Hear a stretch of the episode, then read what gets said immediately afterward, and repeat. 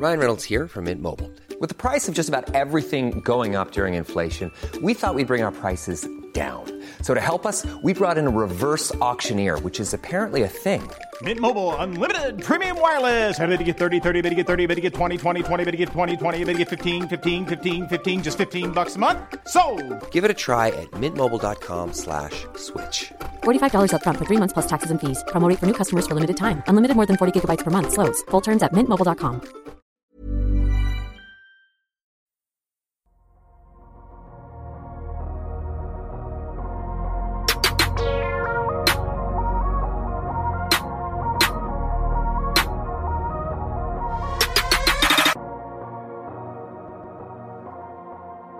Salut à tous, ça y est, l'année euh, 2021 est bien entamée, c'est l'heure d'un nouvel épisode du podcast euh, Dunk Hebdo. C'est Adrien qui vous parle et euh, même si donc la saison NBA avance, ça discute. Chez Dunk Hebdo, on a décidé d'encore un peu patienter avant de tirer des, conclusions sur cette drôle de saison.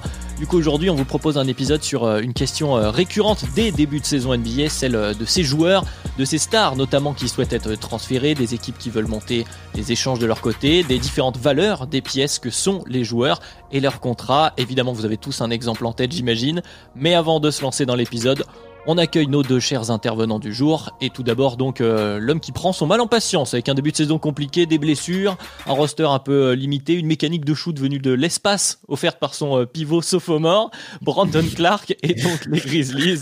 Et je parle de Tom. Ça va Tom, on garde le moral? Ouais, ça va, ça va. Et vous? Bien, j'ai un peu fatigué, mais j'ai j'ai le peps pour parler du sujet qui arrive. Bah, très bien, bah ça va de mon côté. Et pour, euh, je vais laisser répondre notre deuxième acolyte du jour, celui qui euh, garde notamment les clippers à portée de sabre laser, prêt un peu à les découper si on en croit un de ses derniers euh, tweets, qui a comparé les clippers à une certaine série Netflix. Je t'ai vu, Madiane. Comment vas-tu? Bah ça va, ça va. Bah quoi, une série sur les échecs Je croyais que ça parlait des Clippers, moi. Ah là, c'est spoilé. Vous, vous pouvez retrouver Madiane sur Twitter, bien sûr. Et messieurs, donc, euh, comme je le disais, euh, après avoir euh, discuté de la notion d'attrait des équipes dans un podcast sur les marchés NBA, c'était il y a quelques semaines, aujourd'hui, on va s'attaquer à la valeur des joueurs en NBA, notamment des joueurs majeurs. Alors, quelle valeur accorder notamment aux superstars? Ça fait partie des questions qu'on va se poser aujourd'hui. C'est le nouvel épisode du podcast de Kepto.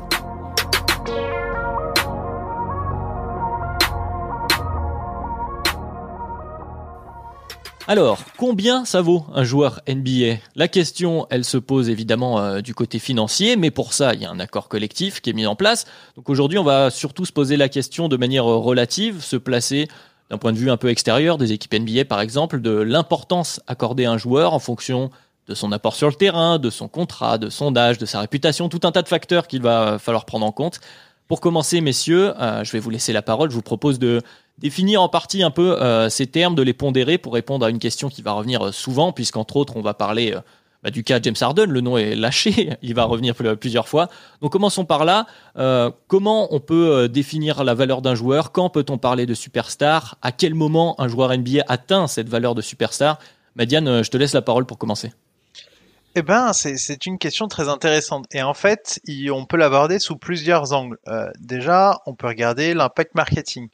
Face à ça, moi, j'ai regardé plusieurs métriques, euh, les ventes de maillots, même si ça peut dépendre de la franchise. Par exemple, euh, on a euh, Jason Tatum qui vend énormément de maillots, mais c'est plutôt lié à la popularité de sa franchise que plutôt à son statut. Mais à côté de ça, on peut avoir des LeBron James, des Luka des Davis, qui eux vont beaucoup plus vendre en leur nom propre, quoique LeBron James et Anthony Davis sont le facteur Lakers qui joue en leur faveur. Là où ça devient intéressant, c'est quand on regarde les Bucks où Giannis du coup se classe numéro 5 en termes de vente des maillots alors que sa franchise n'est pas la plus vendeuse. On a aussi un Kevin Durant qui a vendu énormément de maillots pour les Nets alors qu'il n'a finalement pas encore joué euh, au moment où les stats étaient prises. Donc voilà. Donc on a la- l'aspect vente de maillots. On a également euh, les revenus. On a des revenus euh, effectivement liés à au contrat NBA.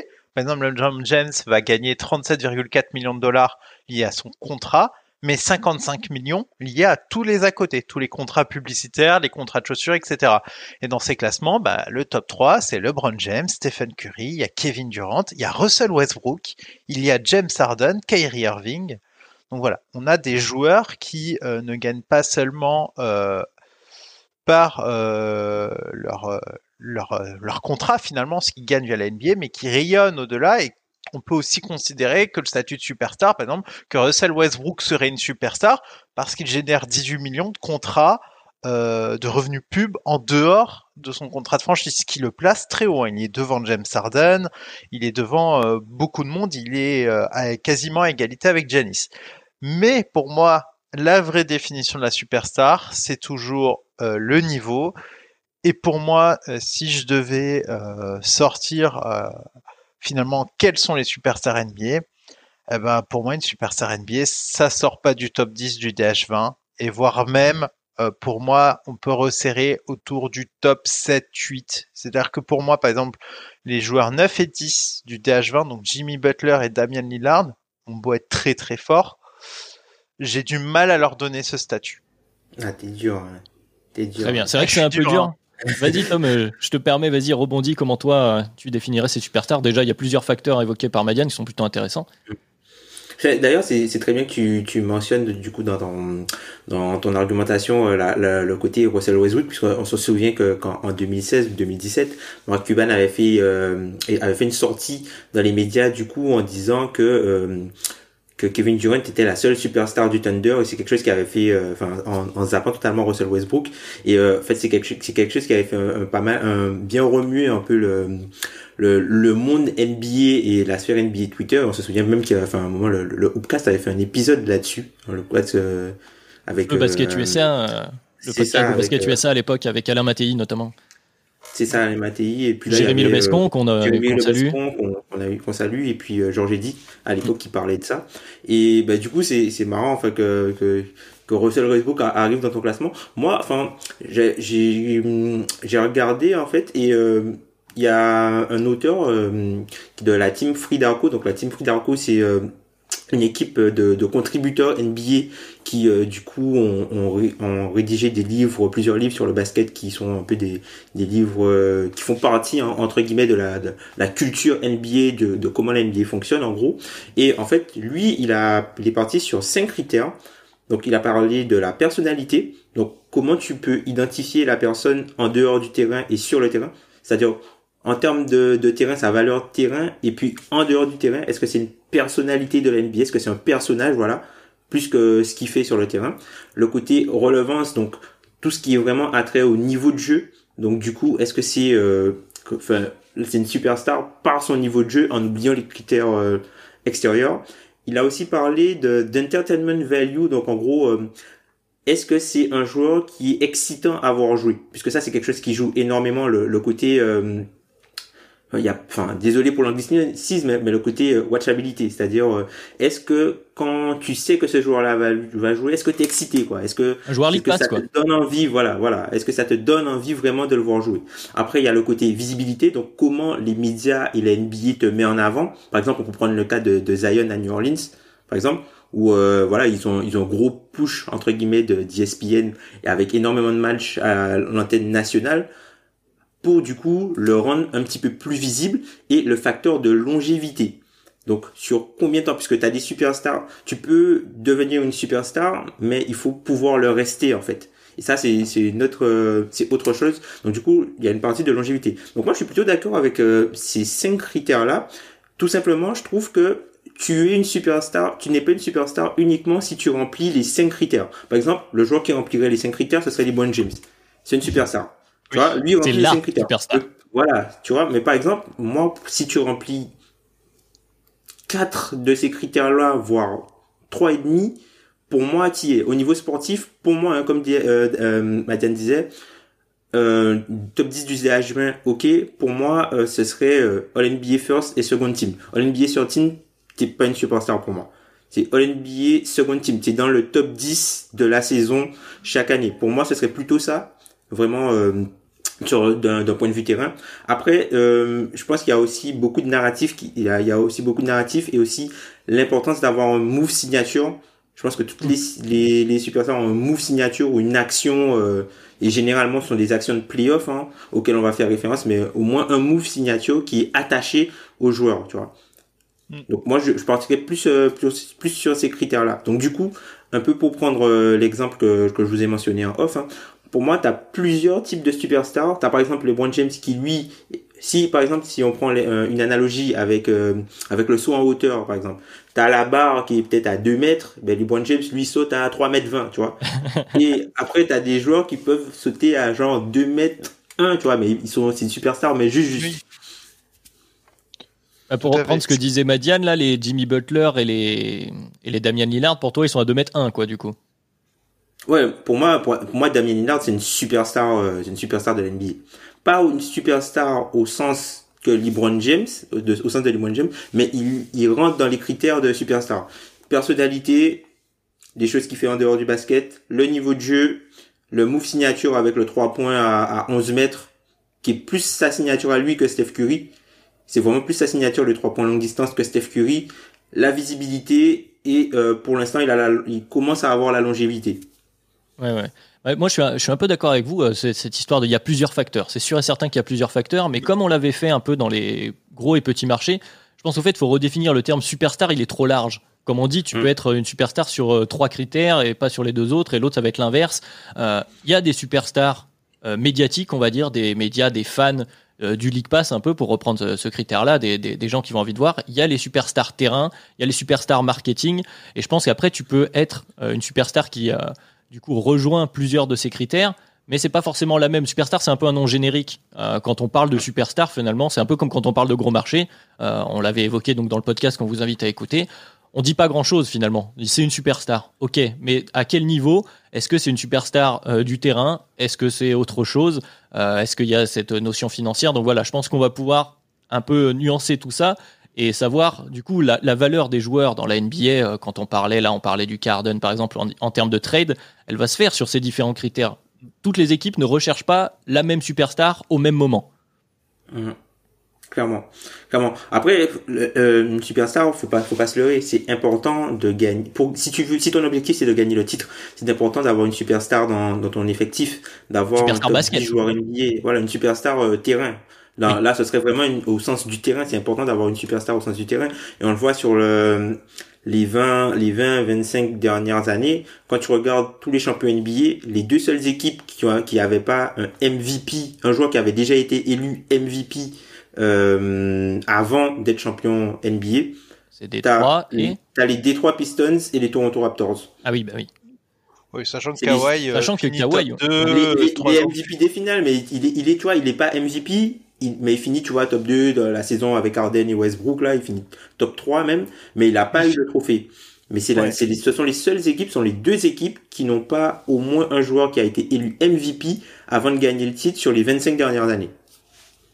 Oui, non, mais après Kawhi, euh, effectivement, si on reprend les critères, Kawhi est pratiquement, euh, presque exclusivement une star basketball, une star terrain. Bon, plus, plus vraiment maintenant, ça a un peu évolué, mais à ce moment-là, était peut-être une superstar terrain. Oui, euh, Madiam, pardon oui, c'est ça, c'est qu'il essaye d'en sortir actuellement.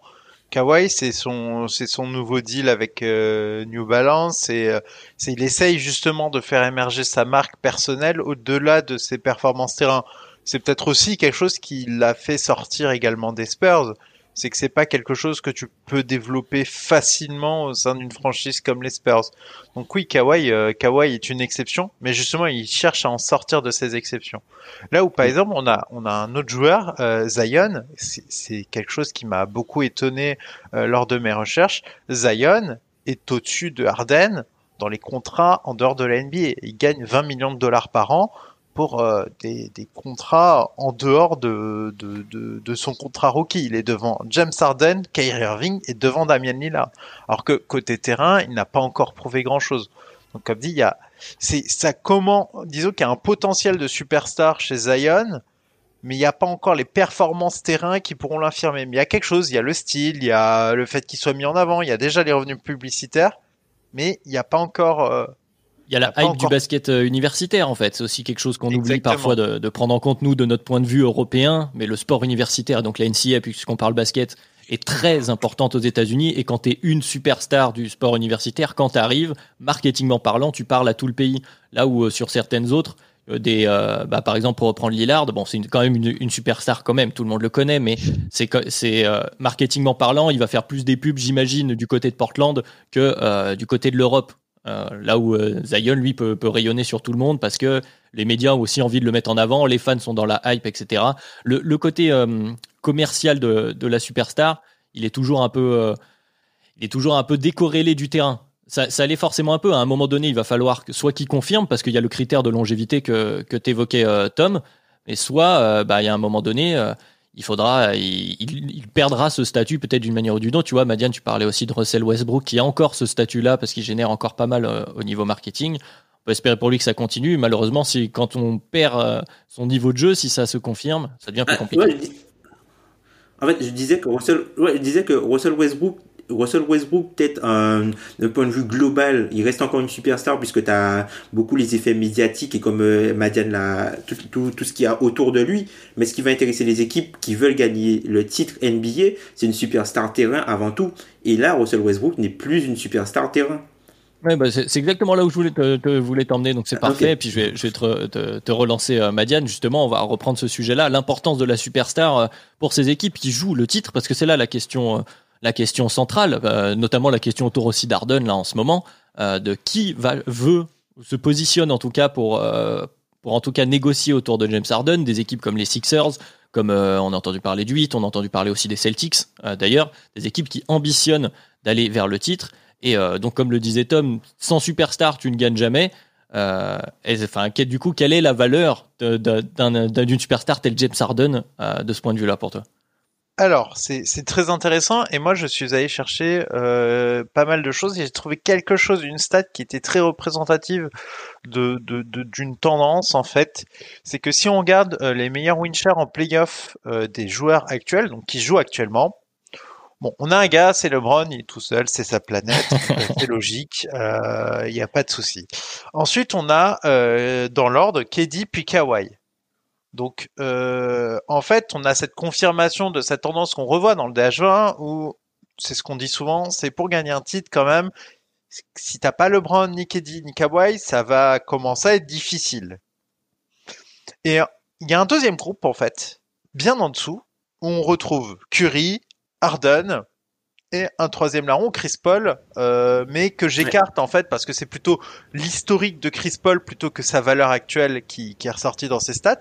Et moi, j'aurais tendance à le remplacer, par exemple, Chris Paul dans ce groupe-là par un Anthony Davis où on a remarqué, par exemple, sur, sur ces derniers playoffs, qu'Anthony Davis a eu le meilleur win share de la campagne de playoffs. Ce qui était quelque chose euh, dans une équipe euh, où il y a LeBron James, c'est c'est pas mal.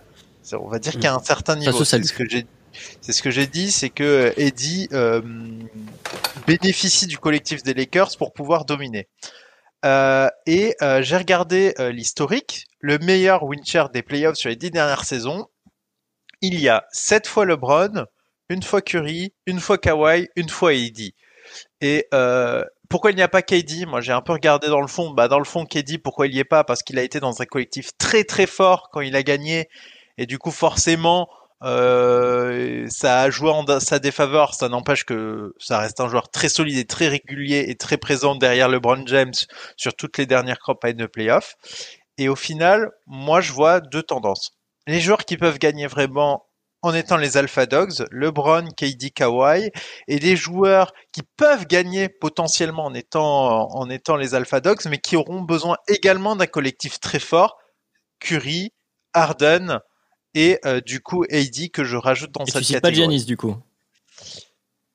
Et je ne cite pas Giannis. Oui. Et, et j'assume. Euh, je, je, ne pense pas encore. C'est-à-dire que c'est toujours euh, si Giannis gagne dans deux ans, ce sera pas le Giannis que j'ai vu l'an dernier ni l'année d'avant.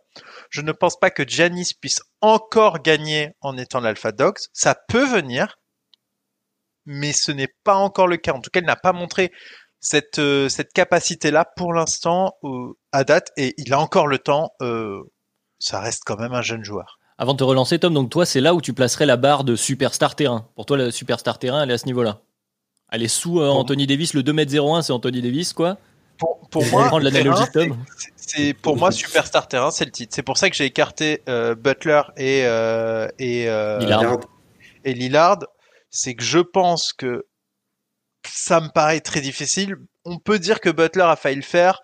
Euh, je trouve que la barre était encore. Il, a failli passer la barre, mais il en était encore un peu loin. Au troisième essai, il a fait un 98, mais, euh, mais c'était dur de passer 2 mètres. Mais euh, du coup, oui, c'est intéressant de le, de le voir de ce point de vue-là. Mais du coup, une fois qu'on a qu'on est d'accord, parce qu'on est à peu près d'accord tous les trois, on a besoin d'une superstar pour aller jusqu'au bout. Euh, c'est un fait statistique et ça semble être quelque chose qui se confirme.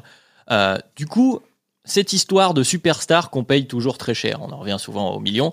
Pourquoi finalement, euh, la question elle, est pour toi Tom, pourquoi finalement en fait, bah, mécaniquement j'ai envie de dire ce contrat, eh ben, il est ultra rentable pour une équipe. Tu as besoin de ce contrat et c'est même au, au cœur, enfin c'est au centre de, de, de l'intérêt de ta construction d'équipe d'avoir ce contrat. Donc finalement il n'est peut-être pas aussi démesuré que parfois on veut bien le laisser entendre.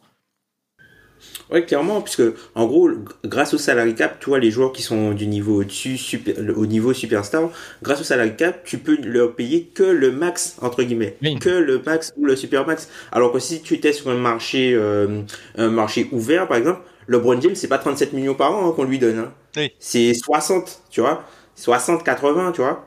Et donc finalement, c'est, si tu fais ce calcul-là, il gagne 37 millions cette année ben si jamais euh, si jamais on était sur un marché libre et tu devais le payer par exemple euh, 60 millions ben t'as- c'est quand même 27 millions d'économies Oui, et ce qui te permet de payer une autre star à côté. Euh, de 67, moi, euh, je t'as dit 84, je crois. ah bon 84, ça je sais fait, ça fait 17, mais c'est pas grave, ça marche quand même. Tu fais quand même une économie, Bon. la mécanique est la bonne. tu, fais- tu fais quand même voilà tu fais quand même tu fais quand même une belle économie et du coup c'est de l'argent que tu peux réinvestir sur des role players et peut-être surpayer des role players qui vont euh, entre guillemets euh, matcher entre guillemets euh, les forces de ton joueur majeur mais du coup la superstar ça reste quand tu as une superstar dans ton effectif qui est sous un contrat max euh, dédié euh, et, défini par le salary cap ben en fait pour moi c'est le contrat le plus rentable puisque la production terrain va toujours excéder le, nombre de dollars en fait que tu envoies.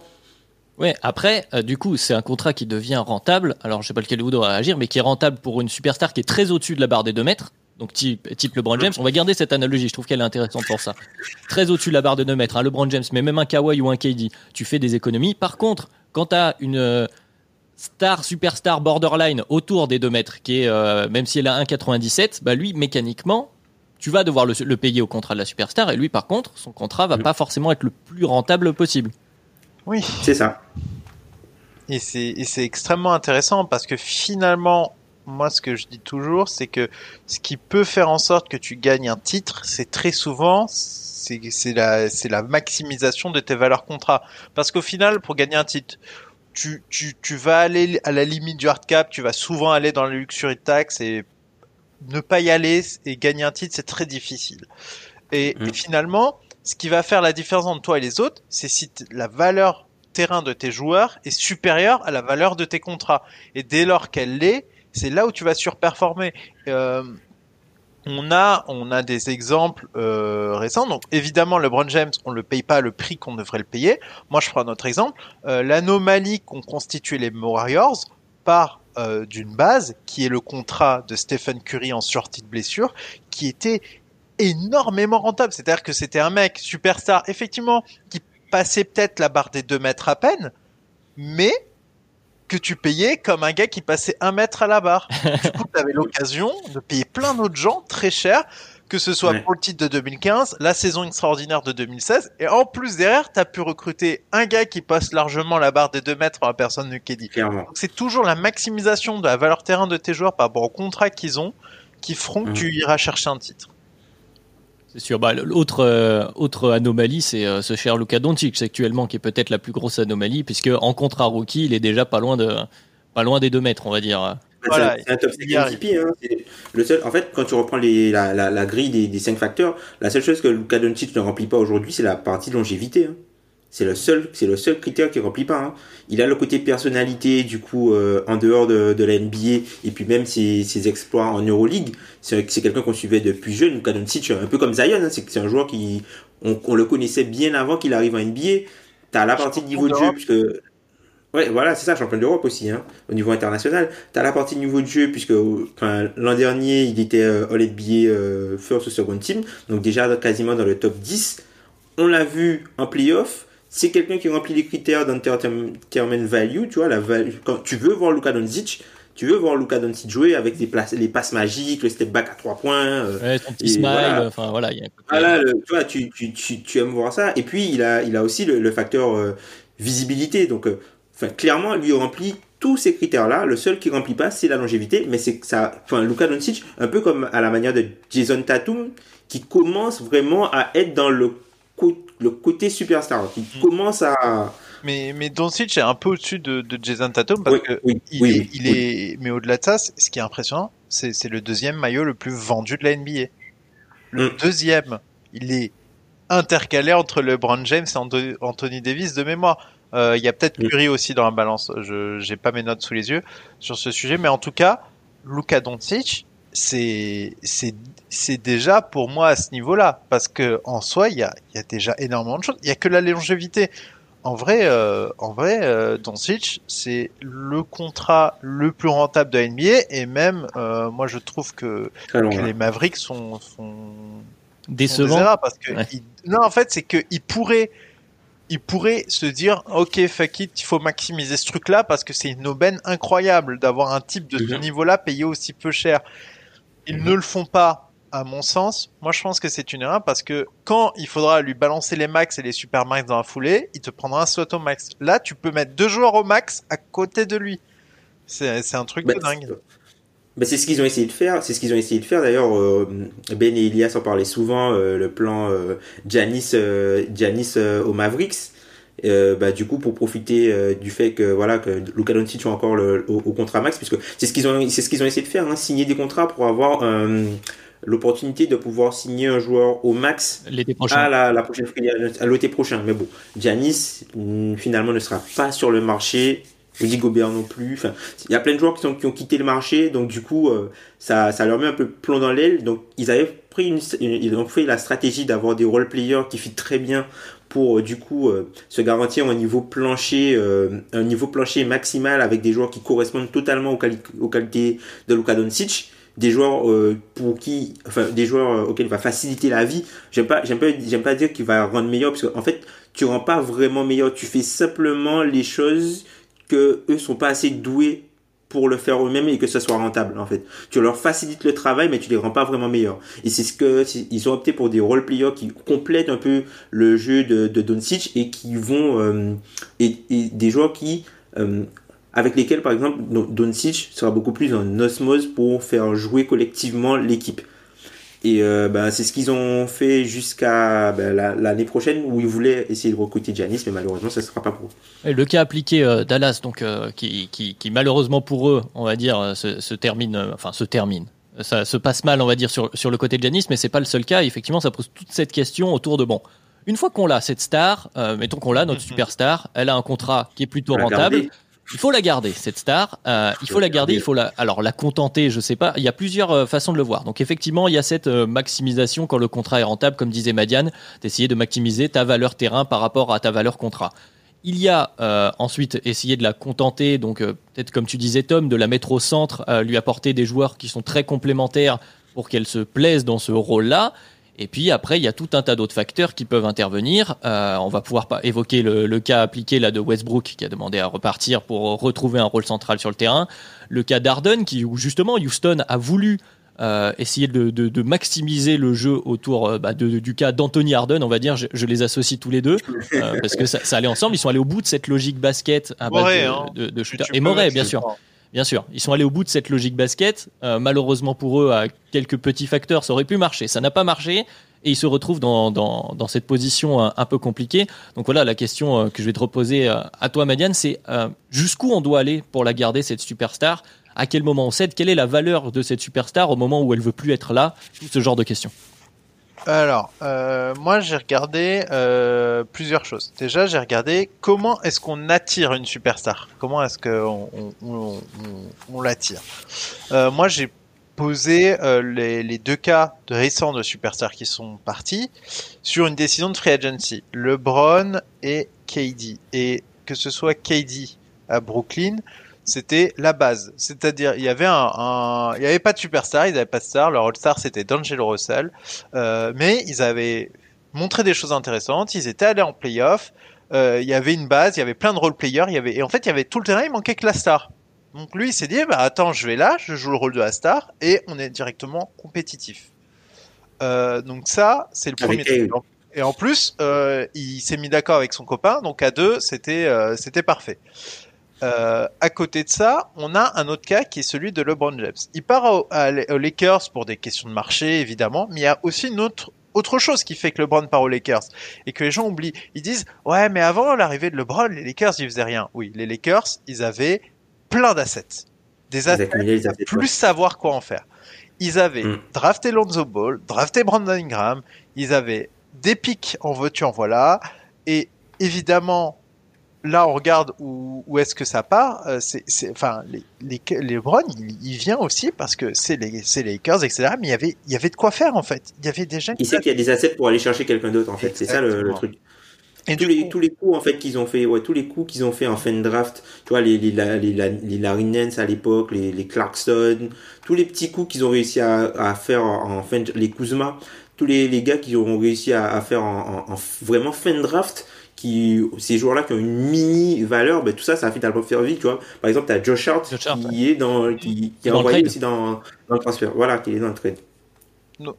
Voilà. Pour, euh, pour euh, réussir à, à attirer une, une superstar, faut des assets en pagaille ou euh, une base stable et beaucoup de cap, cap size.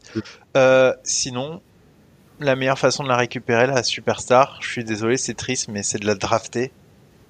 Ah Il n'y a bah. pas tellement mille solutions pour la récupérer. C'est à moins d'être très attirant et d'avoir la chance que la superstar va bien se rendre disponible. C'est-à-dire que quand Janice re au Bucks, elle ne se rend pas disponible. Donc faut avoir la superstar qui soit disponible. Ça arrive une fois tous les 4-5 ans, même pas. Et là qu'on ait eu Keddy et LeBron coup sur coup, c'est un miracle. Euh, on a eu aussi Kawhi euh, aux Clippers et là c'est la même affaire que les Nets, c'est une affaire de, de, valeur terrain euh, sans star auparavant.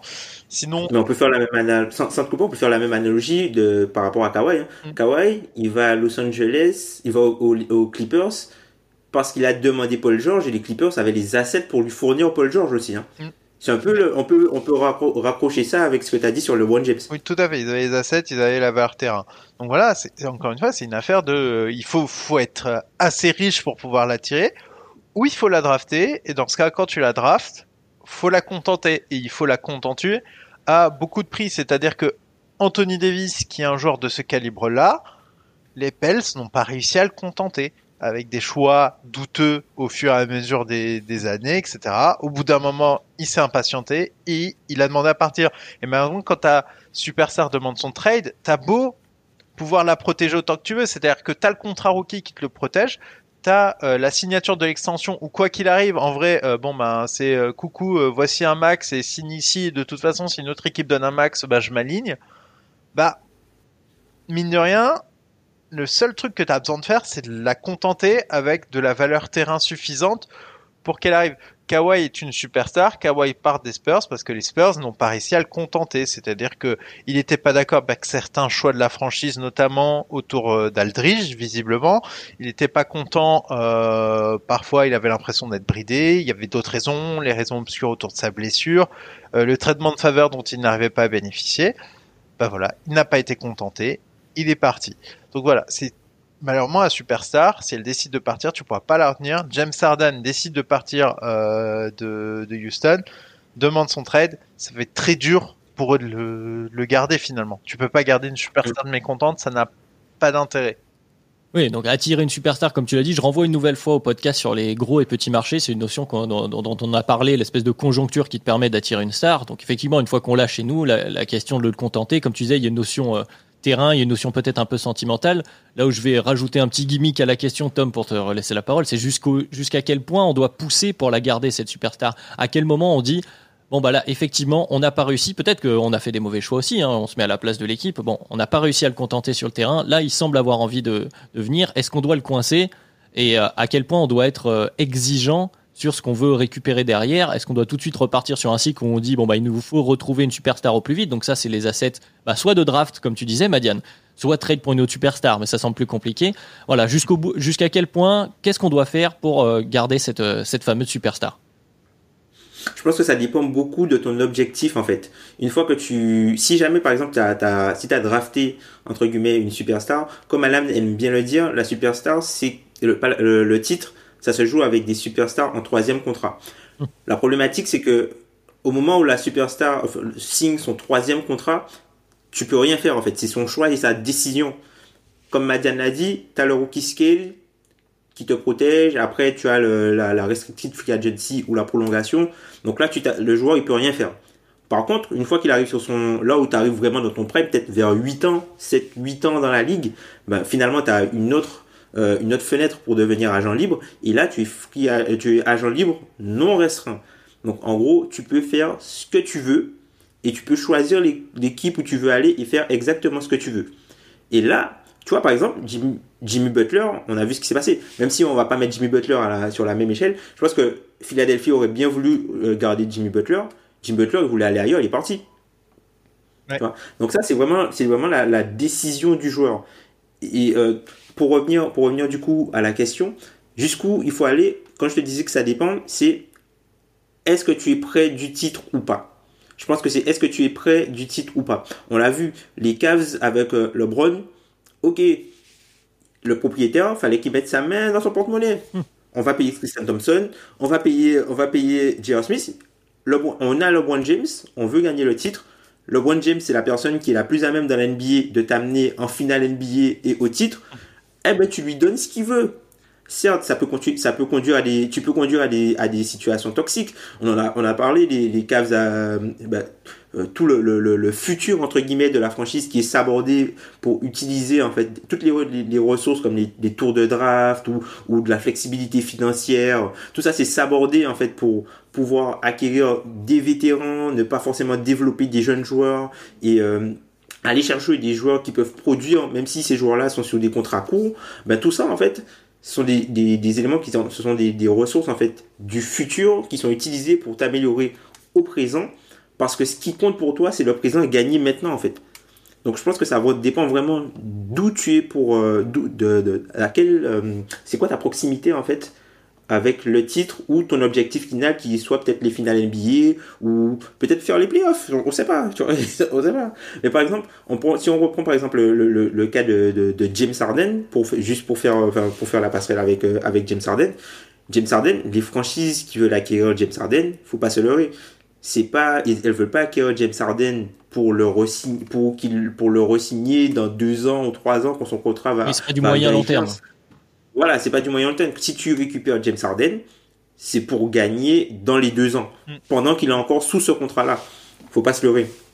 Oui, clairement.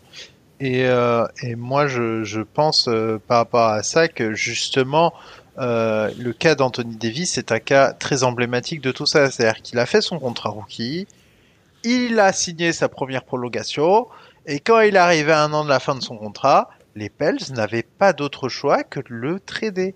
C'est-à-dire que c'était le moment où il aurait pu effectivement euh, donner le meilleur de lui-même pour un titre. Il n'y avait pas ce qu'il fallait autour de lui. Il a dit je veux partir. Il l'a dit 18 mois avant la fin de ce contrat. Et à partir de là, c'était c'était rideau. Soit tu le perdais contre rien, soit il partait. Donc c'est vraiment un moment clé. Le moment de ce troisième contrat, c'est vraiment le moment clé où euh, la superstar va va vraiment décider et elle peut même décider avant parce que finalement elles ont tellement de poids que si euh, euh, quand un Kairi demande son, il n'y a pas ce niveau-là, mais quand un Kairi demande son trade au milieu de son contrat, ben il est tradé. Point. Un joueur qui demande son trade de ce niveau-là, il est tradé. Donc, euh, donc à partir de là, les, superstars décident et le moment clé de ce troisième contrat, c'est quelque chose de très important. Si tu es en mesure euh, d'aller au bout avec ta superstar, euh, donne-lui tout ce qu'elle veut. Si tu penses que tu ne peux pas aller au bout avec ta superstar, c'est peut-être le moment d'arnaquer une franchise. Euh, moi, je pense, euh, moi, je pense à un truc, c'est euh, Blake Griffin. C'est quelque chose de très important, c'est-à-dire que Blake Griffin, les Clippers lui envoient le, le pactole. Il a littéralement le pactole. C'est un max classique hein, pour lui. Hein. C'est un max classique. Oui, hein. c'était un max. C'est juste que par rapport à son niveau d'année, tu vois, c'est pas genre un super max euh, machin. C'est juste que à son au nombre d'annuités auquel il était arrivé dans la ligue, c'était le montant qui correspondait. Il, ne pouvait pas avoir plus. En tout cas, il a eu cet argent. Et les Clippers ont bien senti que bon bah il est gentil Blake mais euh, c'est pas lui qui nous amènera au bout. C'est le moment de le bazarder. Oui, après, il faut, il y a cette notion. Alors, on parlait beaucoup, la, la notion, Tom a évoqué la notion de temporalité où t'en es. Est-ce que tu es proche du titre ou pas? Euh, Si tu veux aller trade pour une superstar ou si tu veux trade ta superstar, hein, c'est c'est ce truc-là. Mais il faut aussi euh, faire attention. à- Justement, on a beau- on a parlé de la valeur des joueurs, de la valeur terrain, etc. Il y a aussi la valeur qu'elle peut avoir pour les autres équipes. Au moment où euh, ta superstar, comme tu dis, Madiane, elle en peut plus. Euh, elle dit euh, je m'en vais, j'en ai marre. Ça peut être aussi le moment où sa valeur est le plus bas et où tu peux récupérer le moins de choses. Donc il faut aussi quand on est dans la position de l'équipe, pouvoir anticiper ce genre de choses pour ne pas se retrouver dos au mur, comme euh, l'ont été peut-être un peu les Spurs. Là, par exemple, Houston estime qu'ils sont pas encore dos au mur. Ils ont décidé de dire on va temporiser parce que les offres ne nous satisfont pas. Il faut aussi quand même savoir se positionner à ce moment-là. Ça, ça dépend. AD était à un an de la fin de son contrat. Je rappelle, hein, AD, c'est Lonzo Ball, Brandon Ingram, Josh Hart, trois premiers tours, dont un pic numéro 4. Oui, mais sa valeur était encore très élevée. Euh, Ils n'étaient pas dos au mur à ce moment-là. Ils ont pris quand même une offre euh, conséquente. euh. Mais ils étaient à un an. hein. Ils, a, ils avaient pas le temps, hein, en soi. Oui, mais il y avait un an. Ouais, mais il y avait un. Je veux pas gaspiller un an de LeBron James. Oui, évidemment. importe ce que ça coûte, tu veux pas perdre un an de LeBron James. Non mais en fait, il y a, y deux facteurs James. qui font que cette offre est aussi énorme. C'est que les Lakers savent qu'ils ont AD et LeBron et que de toute façon, euh, avec ça, euh, t'as as la base solide pour aller gagner et la suite leur a pas donné tort. Tu, tu peux mettre, euh, tu construis autour un peu comme tu peux et on a bien vu qu'ils ont fait comme ils pouvaient après ça et ça a suffi. Donc évidemment, mais euh, c'est toujours dans un trait, t'as deux valeurs, t'as celui qui a fait l'offre et celui qui a reçu. Euh, l'offre des Clippers pour Paul George, elle est démentielle, mais en fait c'est une offre pour Paul George et Kawhi. Et il faut Ouais, toujours ça, garder ça à l'esprit. Non, néanmoins, euh, tu auras du coup toujours des équipes qui se diront oui, mais attends, si je récupère ce joueur, je gagne, je peux gagner le titre. Ok, ça vaut le coup de bazarder. Et c'est ça qui est intéressant, c'est que t'es, t'as, la, valeur de ta superstar, un James Harden. Il y aura toujours une équipe, même si, même si le gars veut plus être là, que c'est la merde, etc. Il y a toujours une équipe qui dira, mais attends, si je le récupère, je peux être en position de jouer le titre. Ça vaut le coup peut-être d'accéder aux exigences des Rockets. Et c'est là où je considère que la valeur de ta superstar, elle va jamais décroître parce que c'est toujours un marché aux enchères et finalement, t'as personne qui prendra le risque de laisser la superstar partir à la free agency. Et du coup, tu auras toujours des offres intéressantes pour ta superstar parce qu'il y a souvent, parce qu'elle te fait souvent la bascule pour ce niveau titre qui est un niveau pour lequel beaucoup de GM euh, sont capables de tout balancer. Oui, à partir du moment où ils voient la fenêtre de titre, de toute façon, faut la prendre. C'est tellement rare. Euh, on parle souvent des, des équipes qui accumulent trop d'assets et qui finalement font rien. Euh, il faut aussi savoir identifier quand on est du côté des front office cette petite fenêtre, si elle existe, et tout jeter dedans. Après, tant pis, peut-être que sur 5 ans, tu vas te retrouver encore à reconstruire, mais au moins, il, fa- il fallait la tenter, effectivement. Mais là, c'est aussi quelque chose qui concerne les superstars terrain. On a, enfin, on a pratiquement dévié que sur les superstars terrain depuis, depuis quelques minutes maintenant. C'est ce qui nous intéresse. Hein. Oui, Ah c'est ce oui. qui nous intéresse le plus, bien sûr. Non, mais ce que je veux dire, c'est que euh, on est, c'est plus facile de céder aux exigences, enfin, à se dire, bon, avec cette superstar, si je l'ajoute, je vais aller vers le titre quand on parle d'un James Harden, par exemple, que quand on parle, bah, par exemple, d'un Westbrook, ou euh, quand il a voulu euh, partir là, de, bah, toujours de Houston, du coup, s'est retrouvé à Washington. Washington a échangé contre Westbrook, euh, finalement. Donc après, on en pensera, on verra les conséquences euh, sportives, etc. Mais finalement, un autre joueur qui avait un contrat, un, un rapport, euh, comment dire, qualité terrain-contrat, qui n'était pas forcément très élevé non plus, en tout cas dans l'idée de chacun. Et euh, c'était plus ou moins équivalent. Ils n'ont pas tout lâché parce que certes, Westbrook est peut-être encore une superstar globale, mais plus vraiment une superstar terrain sur laquelle tu veux compter pour gagner. Et donc là, la logique de Washington n'est pas celle d'aller vers le titre, mais peut-être de euh, rassainir. Leur environnement, de reprendre une, une place médiatique aussi, c'est important pour les petites équipes parce qu'on a beaucoup parlé des équipes de l'Ouest là depuis un petit moment. On a parlé des Clippers, on a parlé des Lakers, on a parlé voilà de ces équipes qui peuvent se, qui, qui ont un attrait certain parce que comme on en avait parlé également dans le podcast sur les marchés, quand les Lakers euh, attirent LeBron, il y a tout un tas de facteurs euh, sur le, le fait que LeBron vieille, vienne, pardon. Il y a euh, notamment cette question de, de, de legacy, d'héritage, et puis de sa place dans l'histoire, et ce, ce genre de choses. Donc, quand on est une, une équipe attrayante à l'Ouest, c'est plus facile que quand on est une petite équipe pour l'Est. Comment on trade quand on est euh, pour une superstar, quand on est, bah, quand on est Washington, quand on est euh, je Ou Orlando. ou Orlando, voilà, ou Charlotte, ou je sais pas, c'est plus compliqué. La question se pose peut-être un peu différemment. C'est ça. Mais après, à l'Ouest, c'est beaucoup plus facile, je trouve, pour, euh, pour récupérer euh, les superstars, que ce soit par, euh, quand tu prends la draft et quand tu prends la free agency. Quand tu, quand tu fais la map à l'Ouest, en termes de qualité de vie, quand tu prends Ah. toute la Californie, tout ça, enfin, c'est beaucoup plus, c'est beaucoup plus vendeur déjà en termes de. Bon, Il y a, de- il y a quand même agency. Portland, euh, il y, a- il y a Minnesota qui est Oui, considéré à l'ouest, mais bon. Effectivement, tu as Minnesota qui est, qui est considéré à l'ouest, mais, mais par exemple, pour les équipes qui essaient de, de récupérer une superstar via la draft, c'est beaucoup plus facile en étant à l'ouest, puisque vu que les équipes sont globalement meilleures, vu que les équipes sont globalement meilleures à l'ouest, bah en fait, tu vas perdre.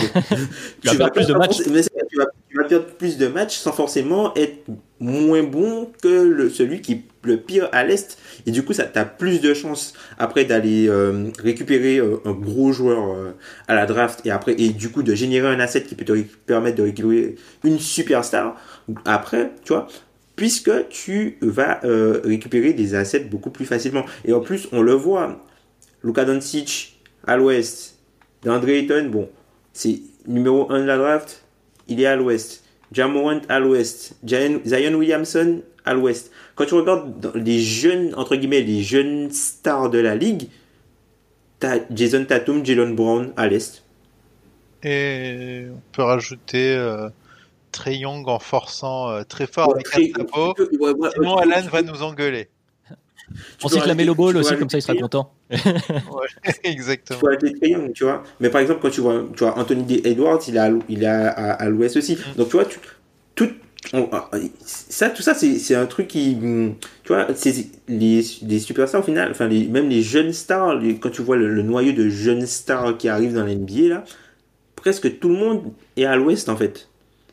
Presque tout le monde est à l'ouest. Et du coup, ces jeunes joueurs-là qui normalement euh, euh, t'apportent une certaine valeur, enfin qui ont, qui ont euh, pas mal d'upside, mais tu n'as pas une valeur, tu n'as pas une valeur euh, de production immédiate, ben du coup, vu que ton équipe n'est pas forcément assez bonne, ben tu vas rester encore en bas un peu plus longtemps. Un peu comme Philly a fait, mais Philly, eux, ils avaient des blessés, donc des joueurs ne jouaient pas, il y avait des mauvais joueurs qui jouaient, donc du coup ils restaient en bas.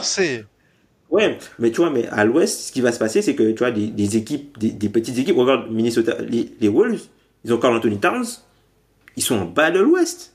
Et ils ont récupéré un pic. euh, Tu vois, les Suns avaient Devin Booker, tu vois, Devin Booker, il restait en bas de l'ouest. Il y a quelque chose, par exemple, il y a une franchise que connaît bien Tom, euh, les Grizzlies. Ils sont passés extrêmement vite à euh, équipe solide à l'ouest, à euh, et vas-y c'est parti pour tanker. Et ils n'ont pas eu besoin de beaucoup. Ils n'ont même pas eu besoin de forcer en fait. À l'ouest, il suffit très vite que tu perds un ou deux joueurs majeurs et vas-y c'est parti le tanking. Les Warriors l'an dernier, c'est incroyable. Ils sont passés du titre. Alors ok on a perdu KD et tout, mais ils sont passés à rincer de chez rincer à l'ouest et avec le Mm. pire bilan. C'est ça qui est génial, c'est que à l'Ouest, tu peux en fait à un ou deux deltas euh, passer de euh, top 8 à euh, fin fond de la conférence Ouest, choper un bon pic et repartir. Oui, et en plus, il y, a- il y a une autre après- notion en plus, excuse-moi Tom, je vais juste la rajouter euh, au milieu, mais qui est intéressante, c'est que vu que tu n'as pas besoin voilà, de, de démanteler ton équipe et de devenir une équipe qui joue vraiment mal pour récupérer un, un bon joueur, il y a cette notion qui ne plaît pas à tout le monde, mais qui, quand même qui existe de culture, comme on dit, de culture de la gagne et donc d'environnement. Surtout, c'est surtout d'environnement là où je veux en venir, où quand tu vas récupérer ton joueur, autour, tu as des joueurs qui jouent encore au basket. Alors certes, tu es dans les bas-fonds de l'Ouest, mais ça joue encore au basket. Tu pas vraiment dans un espèce de marasme où, euh, euh, pour, euh, quand un jeune joueur de 19 ans arrive, c'est très compliqué de s'imposer dans certaines équipes. Là où quand tu te retrouves bah, voilà, aux Warriors, qui, ont, qui ont eu une mauvaise année, et ben ça, ça va bien se passer. Pour Wiseman, on voit qu'il est dans un environnement qui va être plutôt positif cette année-là. Et c'est valable aussi euh, pour, pour d'autres exemples qui me viennent pas forcément tout de suite. Mais de manière globale, à l'Ouest, ça va être plus facile de capitaliser sur cet asset parce qu'une potentielle superstar, bon, il y a la médiatique, il y a Zion, etc. Mais des fois, il y a un joueur, bah voilà, prenons euh, un Jamorant ou, euh, ou des joueurs comme ça. Bon, il y a les bases, le joueur est un diamant brut, mais il va falloir ensuite le mettre en position. Donc certes, l'entourer, comme on disait, le contenter, tout ça, mais aussi le faire progresser pour qu'il atteigne son plafond, son fameux plafond de star. Et ça, c'est plus facile à faire euh, quand tu peux rester au moins semi-compétitif, même quand tu es dans les bas-fonds de ta conférence.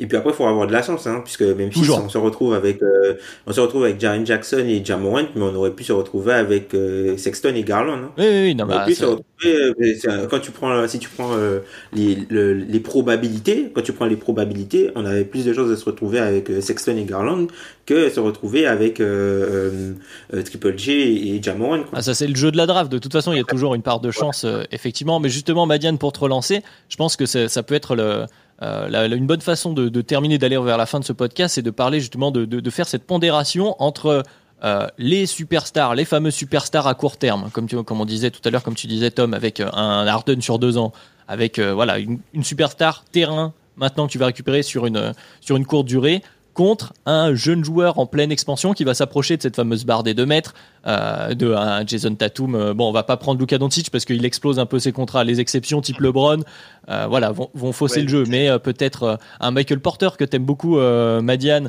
un, je sais pas, un Tyler Hero là qui est en train de, de retrouver un peu son basket. Hier, il a, il a marqué plus de 30 points. Alors on enregistre. voilà, enfin tout ce type de joueurs là. Comment on pondère entre la superstar terrain et le jeune sous contrat rookie qu'on peut encore sécuriser pendant un temps, qui peut potentiellement devenir une superstar. Comment, sur, sur quel, euh, sur quel point, euh, on les met où sur la balance? Alors, euh, moi je dis toujours, il y a plusieurs valeurs en fait à un joueur, c'est-à-dire il y a ce qui t'apporte sur le terrain, il y a ce que tu le payes, et il y a contre quoi tu peux l'échanger. et moi, ce que je dis toujours, c'est que les, les, les, jeunes contrats rookies, ces superstars montantes, ou ces stars montantes, en fait, c'est de la valeur spéculative. Et comme d'habitude la valeur spéculative c'est peut-être la celle qui peut euh, te rapporter le plus en donnant le moins. Euh, et pour moi en fait il y a un contrat rookie. Moi j'adore l'avoir parce que ça me donne la valeur de trade. C'est que je sais que je peux trade ce joueur à une autre franchise et dire oh, mais regarde tu vas pouvoir le prolonger quasiment comme tu veux euh... enfin en tout cas si tu as envie de le garder tu pourras le garder Bon, ça peut être à des montants un peu prohibitifs euh, en restricted free agency, mais si tu as envie de le garder, tu peux le garder. Et, euh, et euh, ça te donne une base. Et à côté de ça, tu as Superstar où, moi, le contrat, euh, disons qu'une superstar dont le contrat termine dans un an, je vais un peu transpirer, mais une superstar un peu dans, dans un contrat qui termine dans deux ans, ça va m'intéresser parce que je me dis, bon, si je me loupe en année une, j'ai toujours encore une autre année pour réussir à choper un truc et euh, réussir à construire un titre. Donc, c'est des valeurs différentes. Disons que le contrat de, de la superstar euh, à un an euh, va plutôt m'intéresser si je réussis à la convaincre de rester. Euh, celui du contrat rookie, c'est plutôt un contrat de trade qui va être intéressant dans le cadre d'échange. Euh, il y a les, les stars en deuxième contrat, c'est peut-être le contrat le plus tricky pour moi. C'est-à-dire que comme elles vont pouvoir prendre leur première décision, elles peuvent très vite te filer dans les pattes.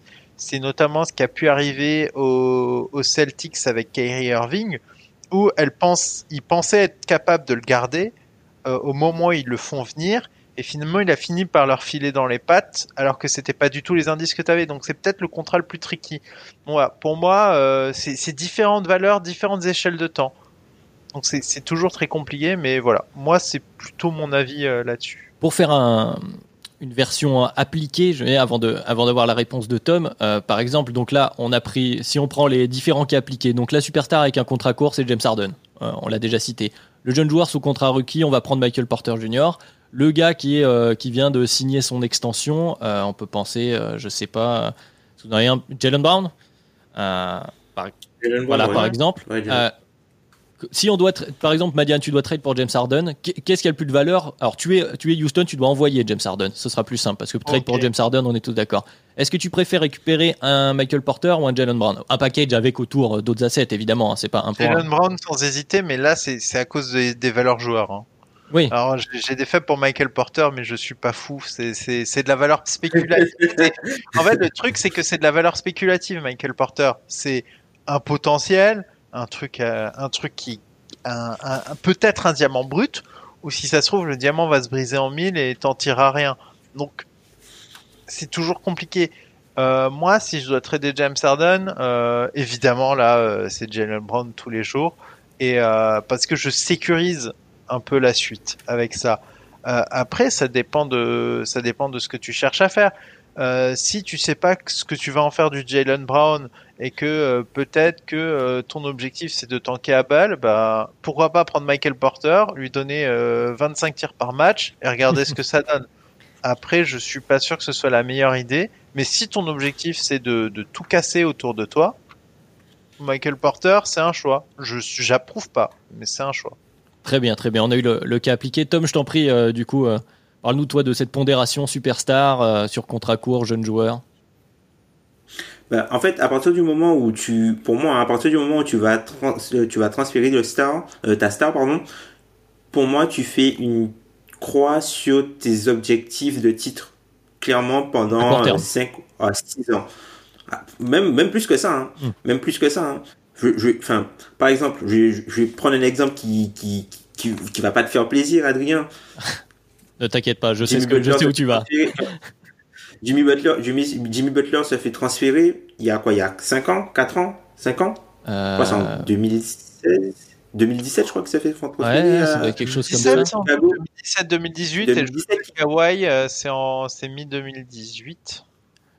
Ah, c'est le moment où on transféré par- Markkanen. Donc quatrième année. Mark Cannon. Hmm. C'est- Donc c'est 2017. C'est draft, euh, c'est 2017, euh, Mark Cannon, draft 2017. Donc il se fait transférer en 2017. Là, les Bulls, bah, depuis, il n'y a rien. Enfin, il n'y a rien. Et vous avez quand même récupéré, vous avez quand même récupéré Zach Lavine dans, dans l'échange. Mais sportivement, globalement, il n'y a rien. Tu vois, là, aujourd'hui, tu sais pas. Ah bah, on vise pas le titre, on n'en est pas là, idée non mais, non mais en fait globalement globalement tu vois là par exemple quels sont est-ce que là dans les effectifs actuels tu as une idée des joueurs qui seront là la prochaine fois que vous aurez l'avantage du terrain en playoff? Ah, c'est difficile, effectivement. Non, justement, en plus, on est dans cette année-là. Nous, euh, et on est à, de et changement on est à de 4 profil, ans tu vois Oui, non, mais bien sûr. Hmm. on est à 4 ans donc tu vois tu fais tes, tu fais tes à partir du moment où tu transfères une superstar tes objectifs de gagner le titre pour 4-5 ans c'est fini donc vaut mieux récupérer l'asset qui a le plus de valeur, même si, par exemple, dans le cas de, Jalen Brown, même si je veux tanker, je préfère récupérer Jalen Brown parce que Jalen Brown, quand je regarde sur l'échiquier de la ligue, tous les gens qui ont des assets en voudront. Tu peux aller, tu peux aller voir, euh, tu peux aller voir au, au bout, à un moment, tu peux aller voir OKC qui a tous les assets de la terre et leur dire, Hey, on a Jalen Brown. Les gars, qu'est-ce que vous faites? Tu peux aller voir, tu peux aller voir euh, également New Orleans qui a plein d'assets. Et les gars, qu'est-ce que vous faites, tu vois? Puisque c'est une position où euh, Jalen Brown est un joueur qui joue à une position où il y a vraiment un grand manque dans la ligue et c'est un joueur de très grande qualité à cette position-là dans la ligue.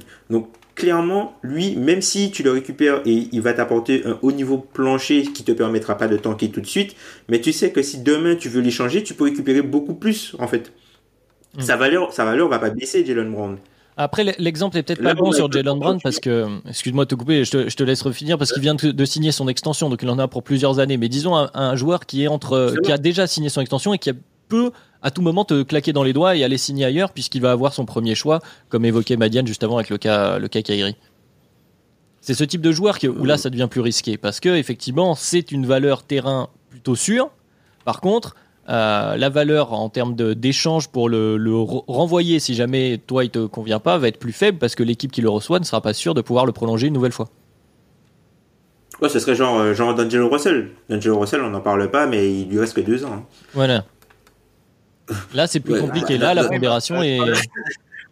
Mais même, même, tu vois, après, tu vois, de point de vue terrain, pour moi, enfin, D'Angelo Russell, pour moi, il a pas. Pour moi, D'Angelo Russell, en fait, c'est le démarre de Rosanne de la main, en fait. C'est un joueur qui, c'est un, c'est, c'est un meneur plancher. En fait, non, c'est un, c'est un bon joueur, mais c'est un joueur de, de plancher, en fait, euh, pour moi. euh, c'est un joueur de plancher, donc. Après, ça, ça, Ça vois, cœur de dire ça, mais de Rosanne. Aujourd'hui, tu vois, aujourd'hui. Non, mais tu vois, aujourd'hui, D'Angelo Russell, son, sa valeur terrain, il, enfin, il a pas un contrat, il a pas un contrat positif. Hmm. C'est un asset négatif aujourd'hui, D'Angelo Russell. Ah, Sur la Bon, pondération après, il contrat arrive- basketball, Ouais, sur la, la, la pondération contrat basketball, c'est un asset négatif aujourd'hui, euh, d'Angelo Russell. hein. Il a, il, globalement, quoi. Certes, on va me dire, oui, il a été All-Star, ouais, mais il a été All-Star remplaçant de Kyle Lowry dans la conférence Est. faut arrêter. Non, mais- non, mais faut arrêter. c'est dur. vois C'est dur, mais je comprends. Tu disais Madiane sur. euh, Je t'ai entendu sur la comparaison euh, d'Angelo Russell des de Rosanne. Ah, Je préfère de Rosanne, mais ça fait mal. Mais ce qui est intéressant, euh, moi je trouve que c'est bien que tu aies cité le nom de Rosanne parce qu'il y a eu les Spurs qui auraient pu avoir eu un certain choix à un moment quand euh, Kawhi veut partir. Ils ont eu à peu près un choix comme ça. C'est est-ce que tu veux récupérer plutôt un joueur du type de Jalen Brown ou ben il était à ce moment-là en contrat rookie euh, avec un potentiel à affirmer. Il n'avait pas encore révélé autant qu'avant son extension. Je rappelle que Jalen Brown signe une extension un peu spéculative et qui montre ensuite sur la saison d'après qu'il les vaut largement. Mais au moment où il les signe, il les valait pas, ses sous. Donc tu avais un joueur un peu spéculatif de ce type-là, ou tu pouvais avoir un joueur confirmé du type de Mar de Rosanne. Et clairement, les Spurs, ils ont dit c'est mort, on tankera pas, on prend de Rosanne. C'est un choix. On prend le All-Star. Voilà, exactement. Donc ils ont pris de Rosanne. C'est un choix. Euh, les gens peuvent dire ah oui mais vous voyez maintenant Jalen Brown il est bon etc mais moi hein, je suis très pro à critiquer Spurs. Oui enfin Jalen Brown au moment du trade c'est pas Jalen Brown aujourd'hui tu sais pas ce que ça donne tu sais pas quelle est sa vraie valeur. Évidemment aujourd'hui euh, tu reviens deux ans avant et je pense que tu leur reposes la question. Je pense qu'ils font pas ce choix là mais euh, mais en tout cas euh, c'est des questions qu'on voit passer dans la ligue et ça dépend de la politique de ta franchise. Quand t'as pas envie de reconstruire tu prends le meilleur joueur. Après, Jalen Brown, il faut le dire, c'est quand même une des, progressions qui surprend le plus. Il est en progression constante. C'était pas, il faisait pas partie de ceux qui avaient cette hype sur euh, la fameuse valeur spéculative dont tu disais, Madiane. Euh, c'était un peu danger de parier dessus. Beaucoup de gens le faisaient pas forcément. Et tant mieux pour lui. Hein. Il démontre qu'il continue de progresser et, très bien. Mais effectivement, c'est difficile d'en tenir rigueur aux Spurs euh, sur sur ce terrain-là.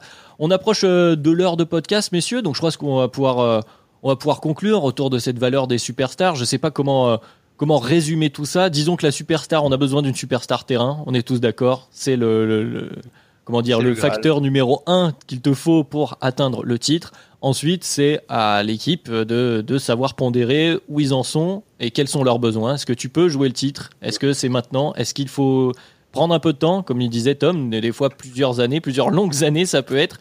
Est-ce qu'il faut euh, pouvoir faire all-in maintenant? Il y a plusieurs choix. L'expérience Spurs aussi, euh, l'exemple que tu citais, Madiane, est un peu particulier parce qu'il y a euh, y a Popovic au milieu de, tout ça. Il y a, leur coach, donc forcément, ils avaient peut-être pas envie de se dire bon, en tant que maintenant. Est-ce était-ce un bon choix? Voilà, il y, a, tout un tas de choses. Ça reste la NBA, hein, c'est-à-dire que oui, peut-être que l'objectif c'est que le titre, mais pas forcément. Il y a des équipes pour qui c'est une exposition médiatique. Il y a une équipe pour qui c'est être euh, constant. Il y a voilà, il y a tout un tas de facteurs. On, y revient souvent hein, la NBA. Euh, c'est pas que des titres, il y a qu'un seul gagnant par année et euh, ce sera pas toujours les mêmes. Effectivement, en tout cas, la valeur des superstars, c'est encore un sujet qu'on aura pendant longtemps. On va suivre ce cas Harden, qui risque encore d'être intéressant. Hein. C'est pas dit qu'ils finissent la saison à Houston encore. il y en aura d'autres, hein, forcément.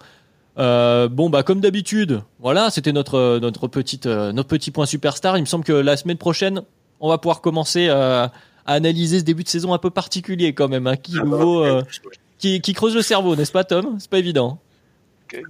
Bah ça, de toute façon, faut attendre la barre des mêmes matchs. Hein. On, le dit toujours, hein, faut attendre la barre des mêmes matchs. En plus, là, la barre des mêmes matchs, peut-être, faudra peut-être attendre un peu plus, puisque là, avec euh, les back-to-back entre les mêmes équipes, euh, c'est ça. les blow, blow de match aller pour une équipe, le blow juste après pour une autre, t'as des calendriers qui sont totalement, euh, t'as des calendriers qui sont totalement euh, euh, lunaires, totalement lunaires, et t'as as des, total, des, des calendriers totalement déséquilibrés, et puis aussi t'as toutes les problématiques de, de, de protocole lié au Covid. en fait. tu affrontes une équipe, tu penses affronter une équipe, mais tu vois. Enfin, Philly qui joue à 7. Euh...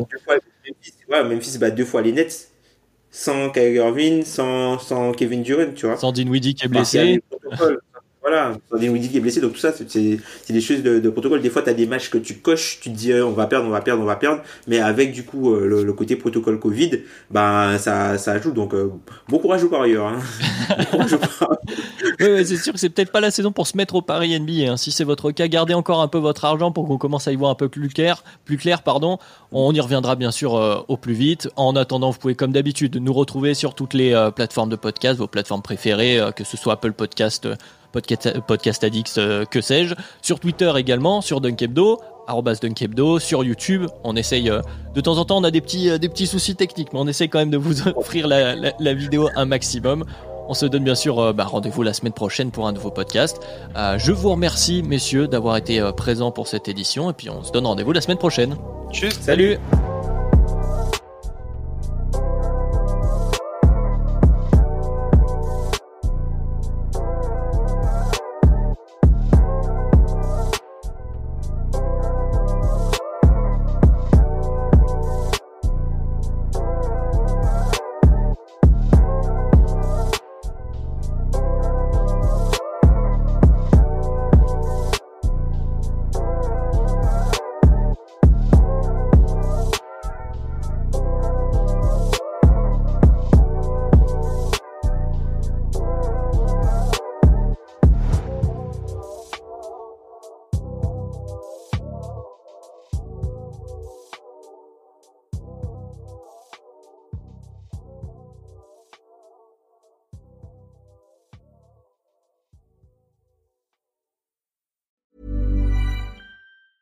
Normally, being a little extra might be a bit much, but not when it comes to healthcare. That's why United Healthcare's Health Protector Guard fixed indemnity insurance plans, underwritten by Golden Rule Insurance Company, supplement your primary plan so you manage out of pocket costs. Learn more at uh1.com.